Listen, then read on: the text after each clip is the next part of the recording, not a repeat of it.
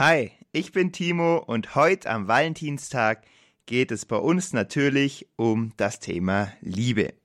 Ab wann passt es, einen Freund oder eine Freundin zu haben und wie weit darf ich in einer Beziehung gehen? Darüber spreche ich gleich mit Pater Klaus. Er ist Legionär Christi und macht Jugendarbeit. Bevor es aber gleich losgeht mit meinem Interview, noch der Song Love Won't Let Me Down von Hillsong Young and Free.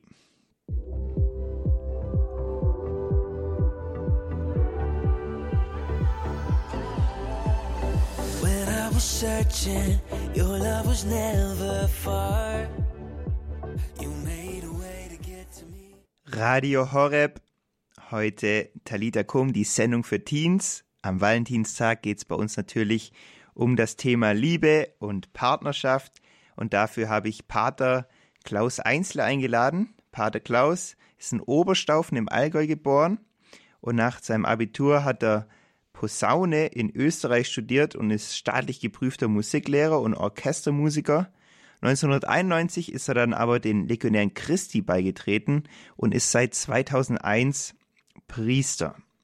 Und mittlerweile ist er bei ESID, dieser Jugendarbeit von den Legionären Christi, voll am Start und macht dort die Jugendarbeit. Und heute Abend ist er hier bei Radio Horeb. Hallo, Pater Klaus.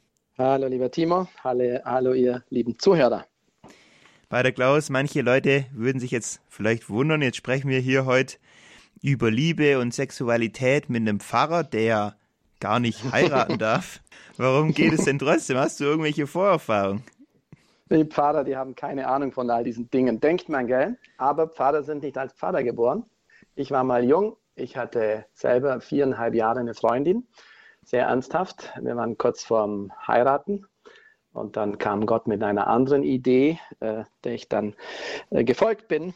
Aber also ich habe persönlich halt selber Erfahrung auch und natürlich in der Jugendarbeit habe ich wahnsinnig viel Erfahrung mit jungen Menschen, die, klar, Liebe ist ein Thema, das trifft alle, früher oder später. Du, ist das der richtige Freund für mich? Ist das die richtige? Soll ich schon eine Beziehung eingehen und so weiter? Und das ist natürlich die letzten 20 Jahre eigentlich mein Leben gewesen. Insofern glaube ich schon, dass ich das ein oder andere dazu sagen kann. Ja, und ich glaube, du machst ja auch viel Ehevorbereitung und so, von dem her, glaube kennst du ja wirklich alle Zweifel und Höhen und Tiefen, ne? Ja, also ich glaube, weißt du, wenn, wenn das eine alleine für sich so in einer Beziehung lebt, ist eine Sache, aber wenn du das 20 mal, 30 mal, 50 mal von verschiedenen Leuten erlebst und hörst, da sammelst du schon eine Erfahrung, wo du siehst, dass, es geht allen immer irgendwie gleich mit denselben Herausforderungen, Problemen und, und Freuden. Du hast gerade auch gesagt, du warst schon viereinhalb Jahre schon mal in einer Beziehung. Warst du dann auch schon verlobt? Äh, nee, noch nicht so aber wir waren sehr seriös zusammen und als, du, ganz witzig, als die Priesterberufung dann kam, das ist ein anderes Thema, können wir mal eine andere Sendung drüber machen, aber als Gott da begonnen hat, mich zu rufen, wollte ich eigentlich ganz schnell heiraten, weil ich diesem Ruf entkommen wollte. Aber naja, Gott hat dann doch gesiegt und dann ging die Beziehung auch irgendwann äh, auseinander und das war, ist gut so, dass ich den Weg gefolgt bin, aber verlobt war ich noch nicht. Du hast ja gerade gesagt, dass viele Jugendliche dich auch fragen, so ja, macht schon Sinn, eine Freundin zu haben oder sowas. Was würdest du sagen? Ab wann macht es denn Sinn, ab welchem Alter, dass man so eine erste Beziehung eingeht? Also da ist natürlich eine ganz grundsätzliche Frage, wozu ist so eine Beziehung überhaupt da? Ne? Und die muss man sich stellen als junger Mensch auch. Warum möchte ich eigentlich eigentlich eine Beziehung eingehen? Nur weil der Junge süß ist oder weil mir das Mädchen gefällt, das heißt nur weil ich jemand anderen möchte, oder weil ich mich vielleicht einsam fühle und ich brauche jemanden, der meine Einsamkeit füllt. Weißt du, wenn das der Grund ist, meine, dann kann man eine Beziehung ganz früh anfangen. Aber ob das gute Gründe sind, das ist meine ganz andere Frage. Ähm, und ich versuche das schon, den jungen Leuten wirklich auch zum Nachdenken zu verhelfen, zu sagen, du, warum möchtest du eine Beziehung? Weil Liebesbeziehung ist ja nicht etwas, wo ich sage, ich besitze jetzt jemanden und der, der tut mir gut, sondern Liebesbeziehung heißt ja vor allem, ich bin für jemanden da, den ich glücklich machen möchte oder dem ich was schenken möchte. Und deshalb glaube ich, dass da so eine gewisse innere persönliche Reife dazu gehört, um wirklich eine gute Beziehung einzugehen. Aber das heißt, so ein klares Alter würdest du jetzt irgendwie nicht empfehlen? Nee, also kann man nicht empfehlen, aber ich würde jetzt mal sagen, auch wenn der ein oder andere jetzt Radio Horeb ausmacht. 14 ist einfach zu jung, weil mit 14 Jahren hast du überhaupt keine Lebenserfahrung. Du hast überhaupt noch wenig Selbstbewusstsein. Du bist noch gar nicht in der Welt drin gestanden. Hast noch, also so mit 16, 17 sind wir oft so innerlich so durcheinander. Also ich glaube, es braucht eine innere Reife und ich gebe kein Alter, ich kann kein Alter angeben, aber es ist die Frage, wie reif bist du? Und ein, ein Punkt, den ich, den ich wichtig finde, wenn ein Mensch nicht für sich allein zufrieden und, ja, glücklich ist ein großes Wort, aber zufrieden leben kann, ist er sehr wahrscheinlich nicht reif genug für eine Beziehung. Bei einer Beziehung, wie ich schon sagte, bin ich vor allem, sind zwei Menschen in Freiheit, die sich gegen, gegenseitig schenken und nicht zwei Menschen, die alle irgendwie einsam sind und sich gegenseitig brauchen. Wenn man jetzt dann doch mal eine Freundin hat oder einen Freund hat, ähm, eine gewisse mhm. Reife hat, was würdest du sagen, wie weit sollte man dann gehen? Du, ich glaube, das ist eigentlich ein ganz, ganz natürliches Ding. Und ich finde das ja echt süß. Also ich habe es ja selber auch erlebt und, und ich sehe es ja auch immer wieder in, in Beziehungen.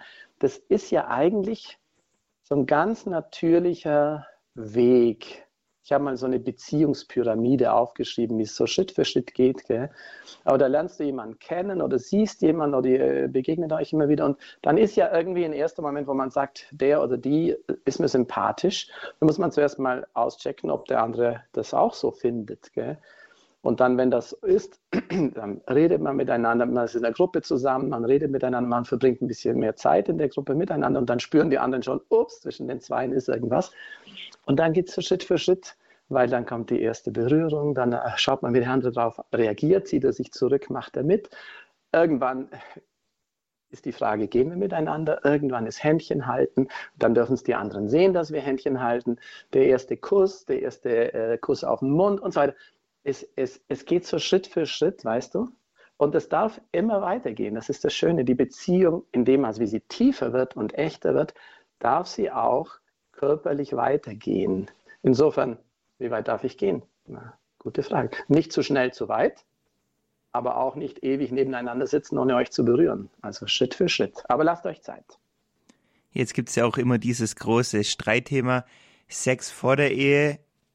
Macht man das? Macht man mhm. das nicht? Was würdest mhm. du darauf sagen? Ist es gut zu warten? Ist es nicht sinnvoll? Also ganz grundsätzlich ist es für uns Menschen überhaupt in vielen Bereichen gut zu warten. Das ist etwas, was wir heute sehr verlernt haben.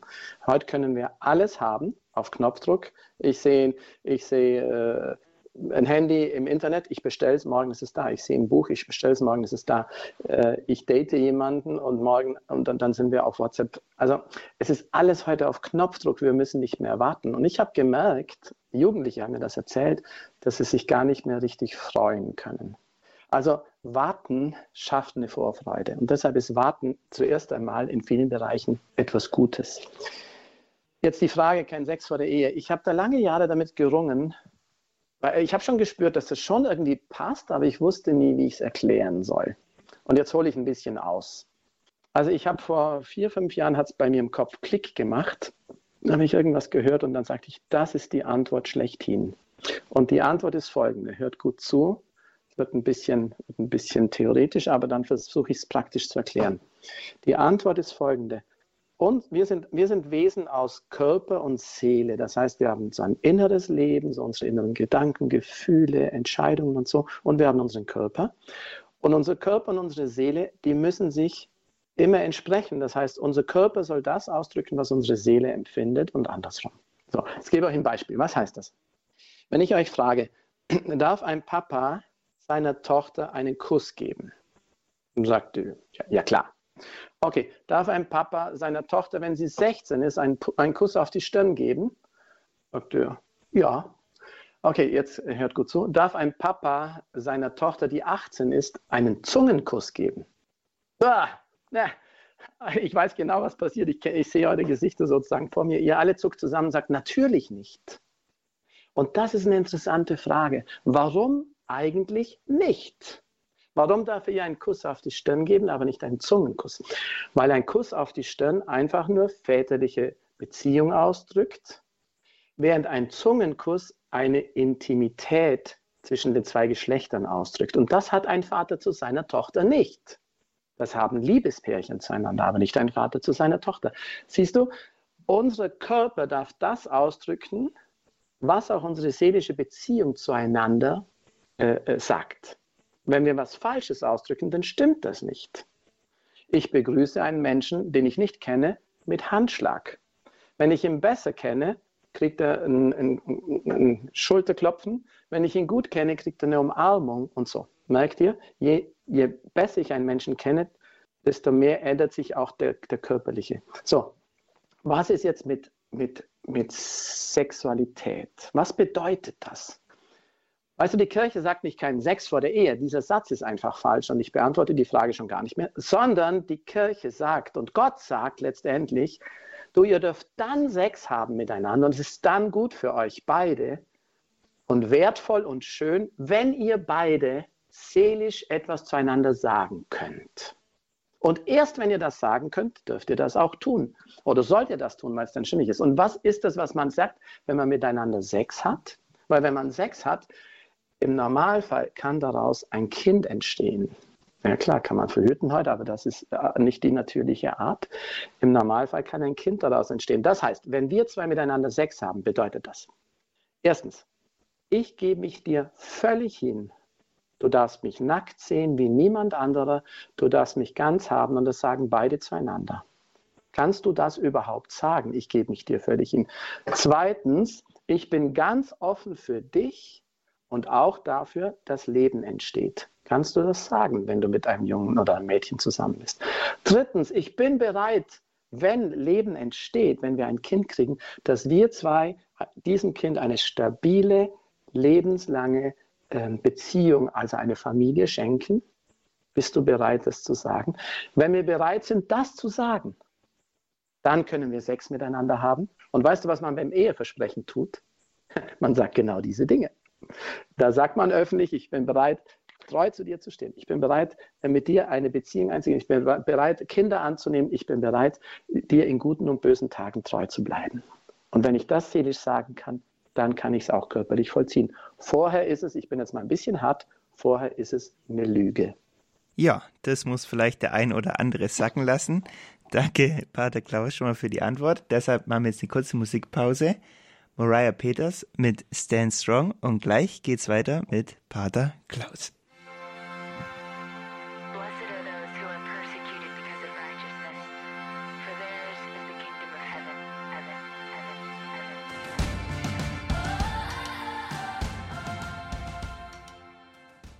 Radio Horeb Talita Kum, die Sendung für Teens.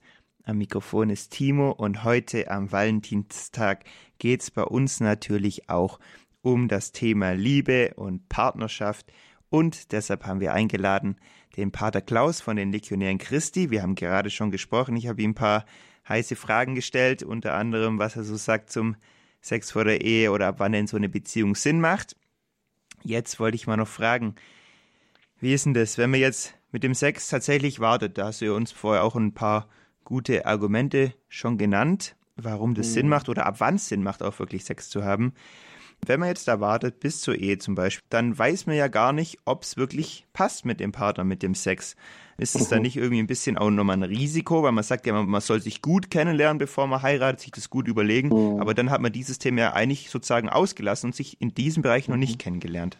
Ja, ich glaube, das rührt, also die Sorge ist vielleicht ein bisschen begründet, aber sie rührt ein bisschen von der, von der Idealisierung. Weißt du, als ob Sex das Wichtigste wäre.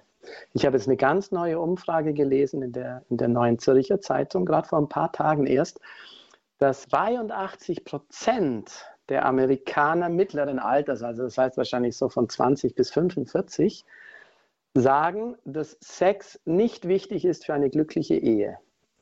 Und das finde ich schon ganz, ganz beeindruckend. Ähm, und wir merken jetzt mehr und mehr in den letzten Jahren, dass diese, das Pendel der sexuellen Revolution so ein bisschen zurückschlägt. Viele Leute wollen gar keinen Sex mehr. Viele Leute suchen was anderes. Und das ist, glaube ich, ganz wichtig für eine, für eine Beziehung überhaupt. Du, Sex ist ein kleiner, ein kleiner Bereich, aber da gibt es ganz viele andere, die viel wichtiger sind.